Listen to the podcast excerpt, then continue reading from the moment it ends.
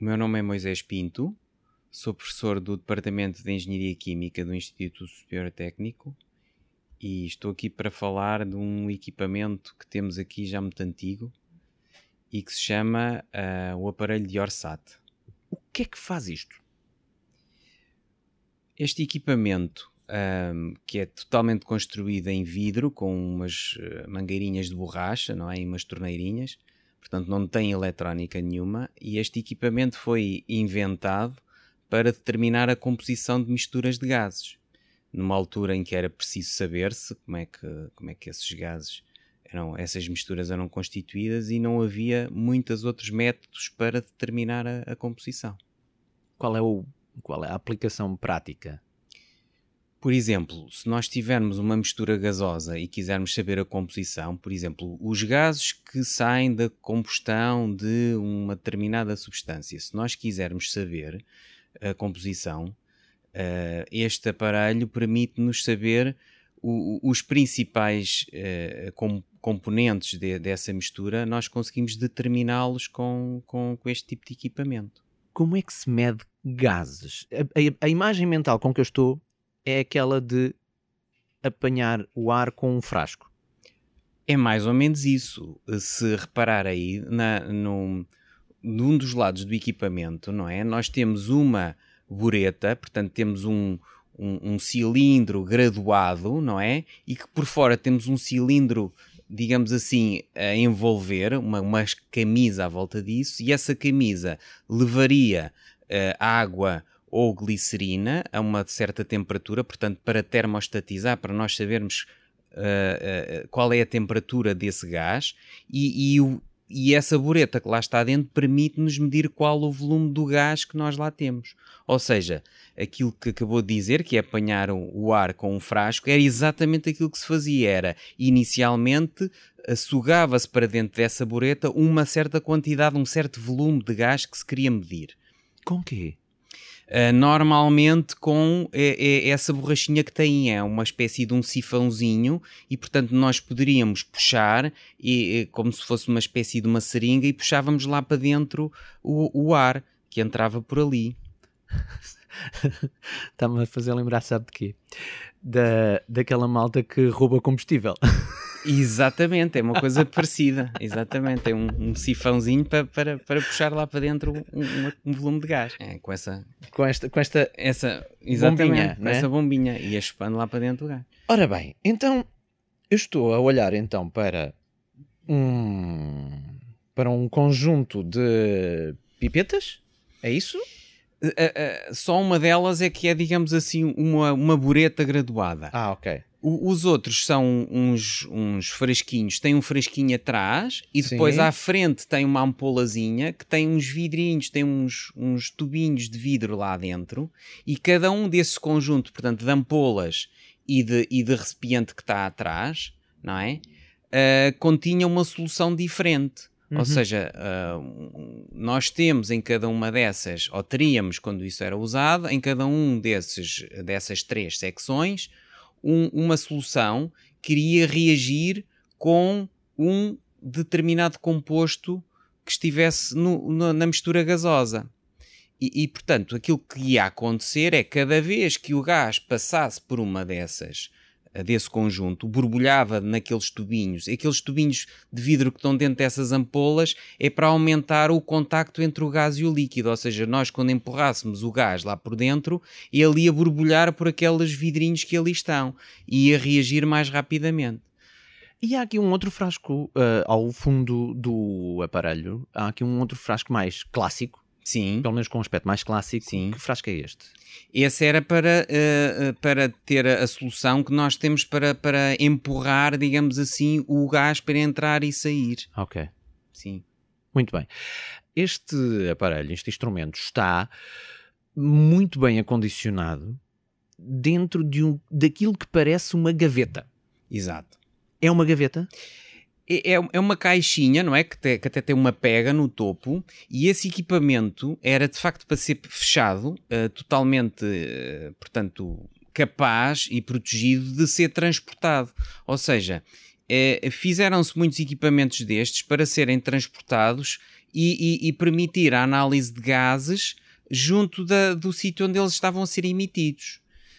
Eu, de facto, para dar um exemplo, quando em 1999 eu uh, estive a trabalhar, na, estava a completar o meu curso e, e comecei a trabalhar na Portocela Industrial em Setúbal, eles ainda tinham no laboratório de controle de processos deles um equipamento semelhante a esse. Obviamente que já não usavam, já utilizavam técnicas, digamos assim, recentes, avançadas. Mas quando a fábrica foi instalada, ainda era um método de referência para analisar os gases que saíam pela chaminé. Uhum. Ou seja, se nós quisermos saber a composição em termos de dióxido de carbono, monóxido de carbono, oxigênio e azoto, nós conseguimos saber com um equipamento destes. Esta caixa de madeira, que parece uma gaveta, mas é uma mala, uhum. de transporte, dá-lhe um ar muito antigo. Quão antigo é que é este instrumento, este equipamento? Uh, olha, neste caso em concreto, este tipo de equipamento um, foi feito uh, em 1995. Temos aqui a entrada uh, dentro do, do acervo, digamos assim, do, do inventário. Uhum. Agora, eu diria que esse equipamento é provavelmente quase tão antigo como o próprio IST, porque é, é, faz parte dos métodos analíticos clássicos que eram ensinados aos alunos uh, de engenharia química para analisar gases. Uh, e de facto, esse equipamento ou esse género de equipamentos foi inventado em cerca de 1873, precisamente pelo Sr. Orsat, que, que lhe deu o nome, digamos assim. Ainda era utilizado nos anos 90? Eu diria que nos anos 90 talvez não, mas seguramente em, em, na década de 50, 60 ainda era muito utilizado. Nós temos que lembrar-nos que todos os equipamentos que nós hoje em dia comumente utilizamos na nossa vida diária, e isso também acontece nos laboratórios, um, têm de facto muita eletrónica associada. Não é? Nós hoje em dia uh, confiamos muito uh, em sensores que produzem sinais elétricos e que depois podemos processá-los e daí inferir sobre, neste caso, sobre, por exemplo, a composição dos gases. Naquela altura isso não acontecia. Existia eletricidade, sim, mas a eletrónica ainda de todo não existia.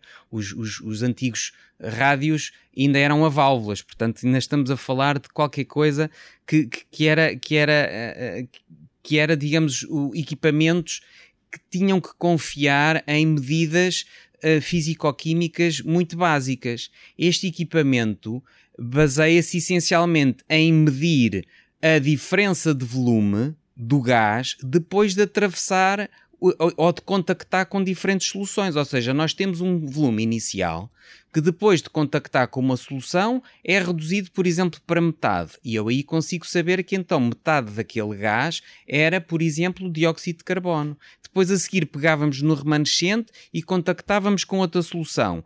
Depois uh, havia um outro decréscimo de volume. E portanto eu conseguia pelos sucessivos decréscimos de volume que via no gás, conseguia inferir qual é que era a composição do gás, porque eu já sabia que aquelas soluções iriam reagir especificamente com aqueles compostos que, que eu teria no, no, no, gás, na mistura gasosa. Professor, qual, qual é que foi o seu primeiro contacto com este exemplar? Olha, com este exemplar em concreto foi numa vez que nós tínhamos o, o, os laboratórios abertos aqui no técnico Uh, e, e, portanto estávamos a receber alunos e tínhamos vários equipamentos assim antigos, não é? De, de, digamos assim, com interesse museológico a mostrar. Uh, e estava lá esse equipamento. E eu comentei com, com, com colegas minhas: olha, isto é um equipamento de Orsat. Eu, eu, por acaso já vi um destes num laboratório industrial. Uh, e, e, comentaram comigo que na altura não sabiam bem para que, é que, para que é que isto era utilizado, que era um dos equipamentos antigos que estava aqui em acervo, mas que não tinham ideia em concreta para que é que isto serviria. Depois disso, uh, o que é que aconteceu? Uh, depois de, disso, aquilo que aconteceu, pronto, o equipamento, o, o, Departamento de Engenharia Química tem vindo a fazer um esforço também para uh, ter um acervo museológico e o equipamento foi depois também uh, inserido nessa, nesse, nesse acervo, não é? Né? Até na em exposição que temos ali embaixo e, e fez também uma brochura uh, uh, explicativa de como é que o equipamento funcionava e para que é que servia. Para ser digamos assim, instrutivo também para a pessoa que, que vê o equipamento ter ideia, uh, uh, ter ideia da sua utilidade. Nessa, nessa pesquisa para o acervo histórico, uh, ficaram a conhecer-se mais algumas histórias deste, deste equipamento? A ideia que nós teremos é que este equipamento de facto pertence ao, ao, laboratório do técnico desde tempos muito antigos, por isso é que eu arrisquei dizer que provavelmente quase desde a fundação do próprio técnico. É, o que bate certo com aquilo que eu acabei de dizer, que eram, eram técnicas analíticas muito básicas que eram utilizadas, mas que eram essenciais muitas vezes para se conseguir perceber como é que os processos industriais estavam a decorrer. Pode ser velho, mas está bem conservado. Uh, está, está em muito bom estado de facto. Ainda para mais considerando que nós temos aí peças de vidro, não é? E portanto está tá de facto completo. Nós temos aí algumas mangueiras de borracha que já estão um bocadinho envelhecidas, mas tirando isso, o equipamento está em perfeito estado. Já há muito tempo que não utilizamos, mas eu até desconfio que com um bocadinho de esforço ainda conseguiríamos fazer medições nesse equipamento. É esteticamente estranho e bonito.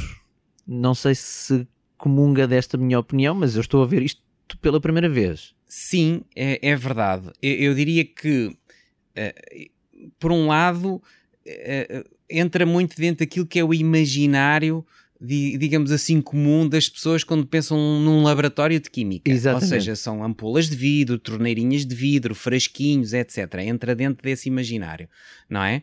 E depois, por outro lado, a configuração que tem, não é? Uma sequência de ampolas com, com, com, com essas torneirinhas, ainda para mais tudo dentro de uma, dentro de uma caixinha, dentro de, um, de, um, de uma malinha toda muito bem feitinha, dá assim de facto um um ar um bocadinho desafiante e intrigante para quem, para quem o vê e não sabe o que é. Mas, desde logo, complexo. Sim, sim. Uh, uh, uh, quer dizer, obviamente que a manipulação de, de deste tipo de equipamentos pressupunha que quem o utilizava sabia muito bem aquilo que estava a fazer. Volto agora a fazer o paralelismo com aquilo que acontece no século XXI, onde muitas pessoas utilizam equipamentos analíticos muitas das vezes até sem saber os detalhes técnicos todos que lá estão por trás. Uh, isto não, quer dizer, é, um, é uma certa crítica aos, ao tempo atual, não é? Uh, mas no fundo também tem que ser assim. É impossível também quem, o, quem está no laboratório a fazer análise dominar, se calhar, todos os detalhes exatamente técnicos. Neste tipo de equipamentos antigos, normalmente requeria que o, o, o a pessoa, o analista que estava a fazer isto, conseguisse perceber bem aquilo que estava a fazer, porque senão as coisas não iam correr bem, ou seja, quais eram as torneiras que tinha que abrir, qual era a sequência da passagem dos gases, etc, etc. Porque o aparelho é totalmente manual. Aliás, nem tem, como eu ainda disse agora, nem sequer tem uh, nenhuma ligação à eletricidade. É do tempo em que nós fazíamos as medições, ou podíamos fazer as medições, e exatamente só com este conceito de medir o volume do gás, mais nada. Tenho uma pergunta imensamente mundana para lhe fazer. Como é que se lava uma coisa destas? Pois, isso é sempre outro dos aspectos que fez com que este tipo de equipamentos caíssem em desuso. É de facto a manutenção.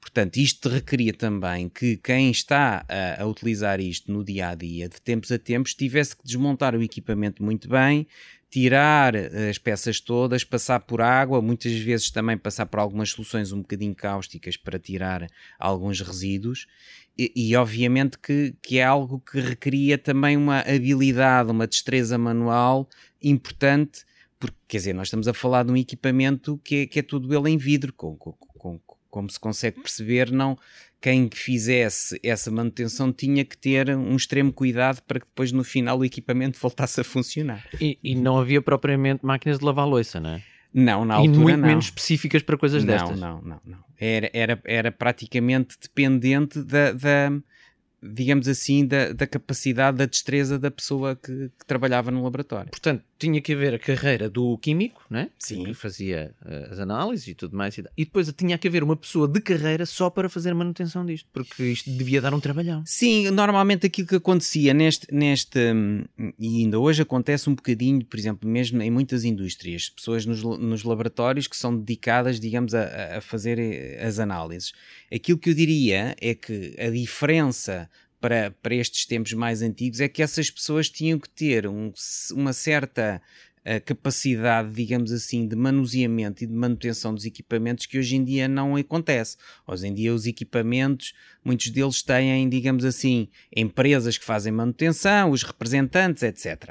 Uh, na altura isso não acontecia, os equipamentos eram comprados uh, e depois, muitas das vezes até de, importados do estrangeiro, e depois a manutenção tinha que ser feita de facto por, pelo analista no laboratório, tinha que perceber como é que funcionava e tinha que ser capaz de, de ir fazendo as pequenas manutenções.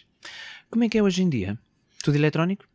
Uh, hoje em dia, de facto, a, a, tecnologia, digamos assim, as técnicas analíticas para fazer este tipo de medições são completamente diferentes e, de facto, baseiam-se essencialmente em equipamentos eletrónicos ou que dependem de muita eletrónica. Eu diria que o princípio de medição, muitas das vezes, é um princípio também químico.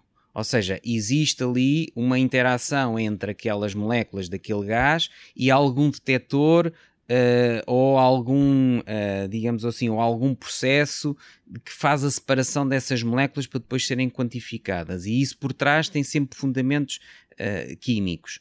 Aquilo que acontece é que depois toda a operação do equipamento é feita com recurso a, a, a, a muita eletrónica, digamos assim. Outra pergunta mundana. Quando eu vou à inspeção do carro, colocam-me um sensor no escape do carro. Estamos a falar da mesma coisa? Exatamente.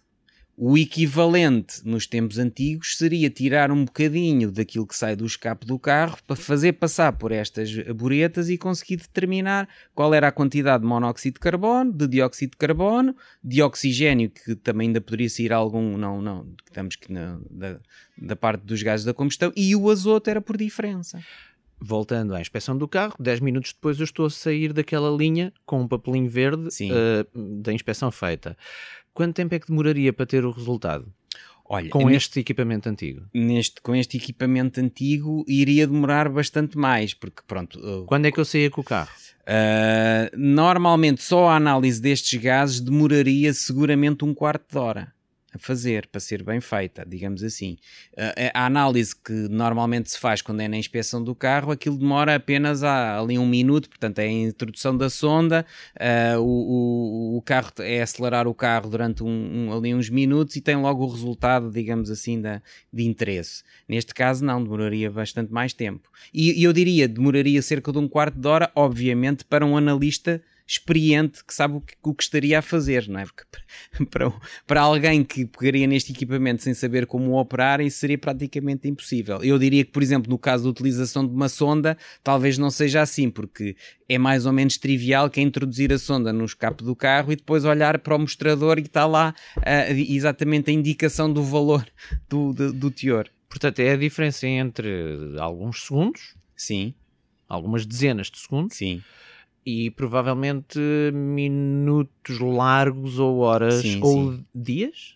Sim, porque nós, nós ainda para mais temos que lembrar-nos de uma coisa: é que este tipo de, de, de, análises normalmente não eram feitas para uma amostra, ou, ou, teriam que ser feitas várias vezes ao dia, ou para diferentes amostras, e portanto estamos a falar de muito tempo que de facto tempo de mão de obra de operador para conseguir fazer estas análises. Hoje em dia, muitos equipamentos de análise também são automáticos, ou seja, uh, o operador de laboratório pode, digamos, deixar várias amostras para serem analisadas e isso acontece de forma automática. Professor, estamos no hoje em dia, vamos andar um bocadinho para trás. Sim. O que é que sabemos de Orsat?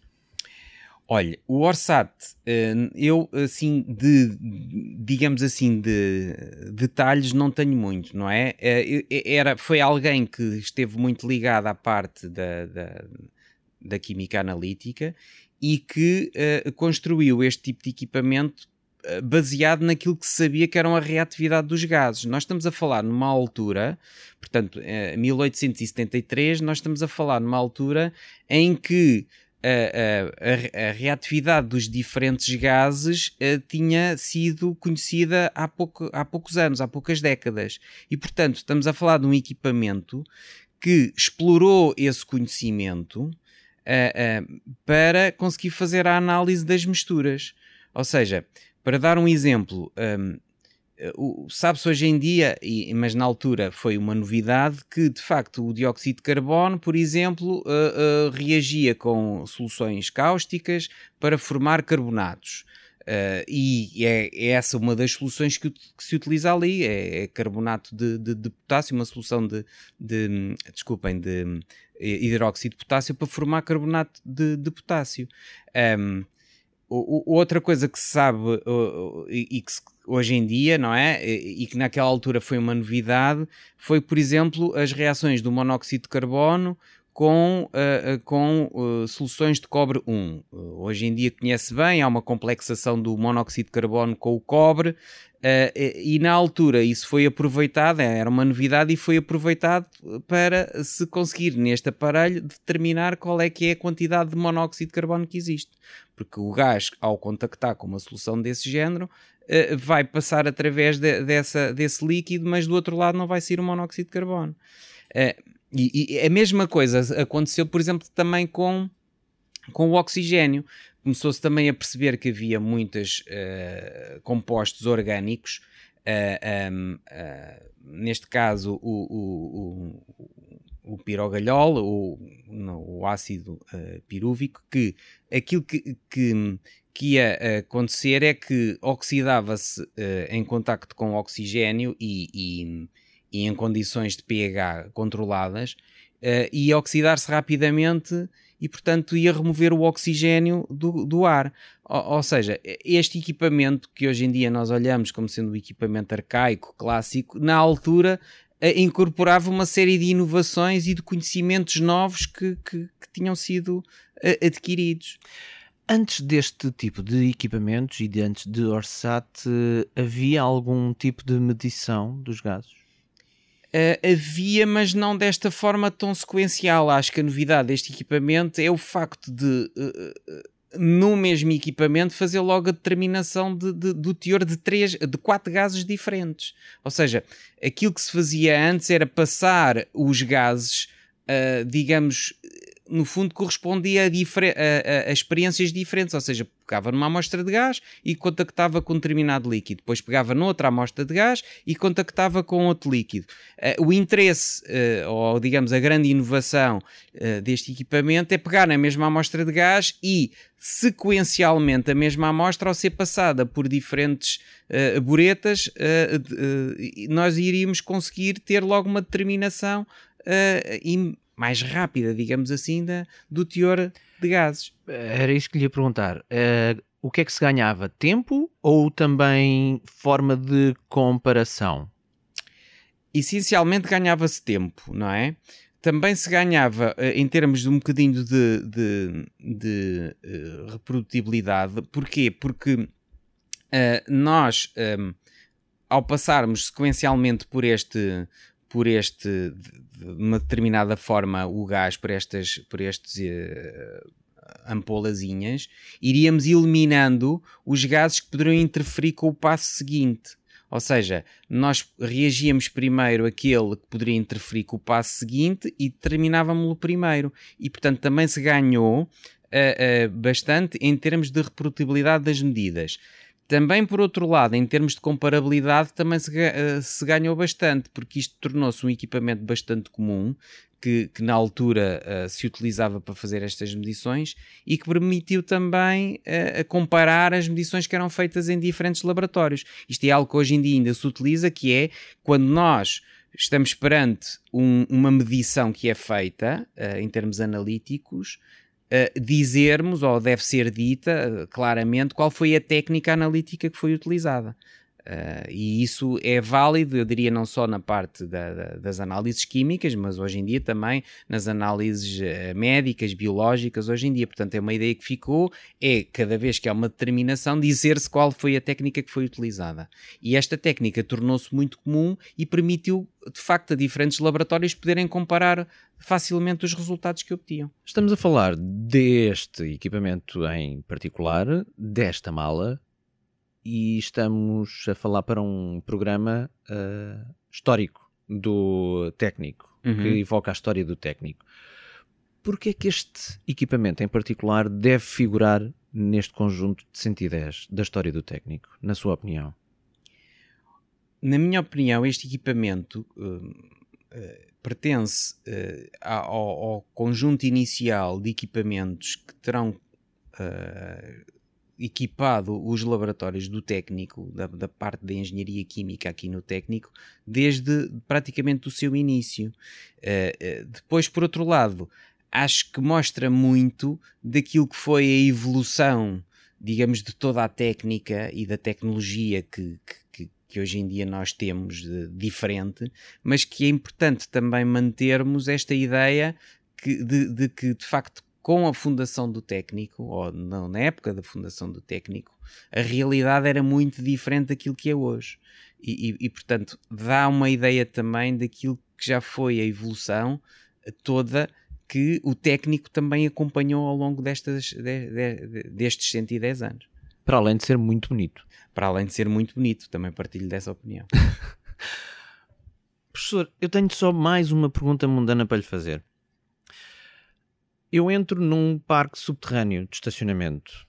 Há uns sinaizinhos no teto do parque que dizem, e eu espero sempre que estejam desligados, uh, que pode acender uma luz, mas que eu espero que esteja sempre desligada, que diz atmosfera perigosa, uh, uh, monóxido de carbono, Sim. qualquer coisa. Sim. É, é um medidor de gases que eu agradeço. É exatamente. Obviamente que o medidor de gases que, que hoje em dia estão instalados uh, nos parqueamentos, não é? Não tem nada a ver com este tipo de dificuldade de análise que nós estamos a, a falar, não é? Hoje em dia, muitos equipamentos ou muitos sensores desses baseiam-se, uh, digamos, numa reação eletroquímica desse gás com a superfície do sensor, que vai depois gerar um sinal elétrico e que vai uh, uh, digamos assim, o alarme. Uh, mas uma coisa muito importante é, é, esta ideia que já está aqui patente neste, neste equipamento, que é os sensores têm que ser sensíveis para um determinado gás. Porquê? Porque nós não queremos, neste caso, lançar o pânico porque estar lá um gás que não, que não, não faz mal às pessoas, não é? Portanto, nós queremos detectar monóxido de carbono e queremos que o sensor, naquele caso, seja muito sensível para o monóxido de carbono, mas Uh, não tem sentido nenhum o sensor ser sensível para o oxigênio ou para uh, nitrogênio, ou porque, porque esses são os que normalmente lá estão e que nós até precisamos. Portanto, o nosso objeto deste episódio pode salvar a minha vida? Uh, eu diria que sim, ou foi o precursor de, de, de outros objetos que hoje em dia salvam a nossa vida. Portanto, é um salva-vidas. Exatamente. eu peço desculpa de estar sempre a, a reduzir isto ao mundo real de, de, de, da pessoa que não entende de, ciência, mas de facto era isto que com a nossa conversa me estava a sugerir, é que de facto o caminho chegou à, à utilização do dia a dia. Sim, exatamente.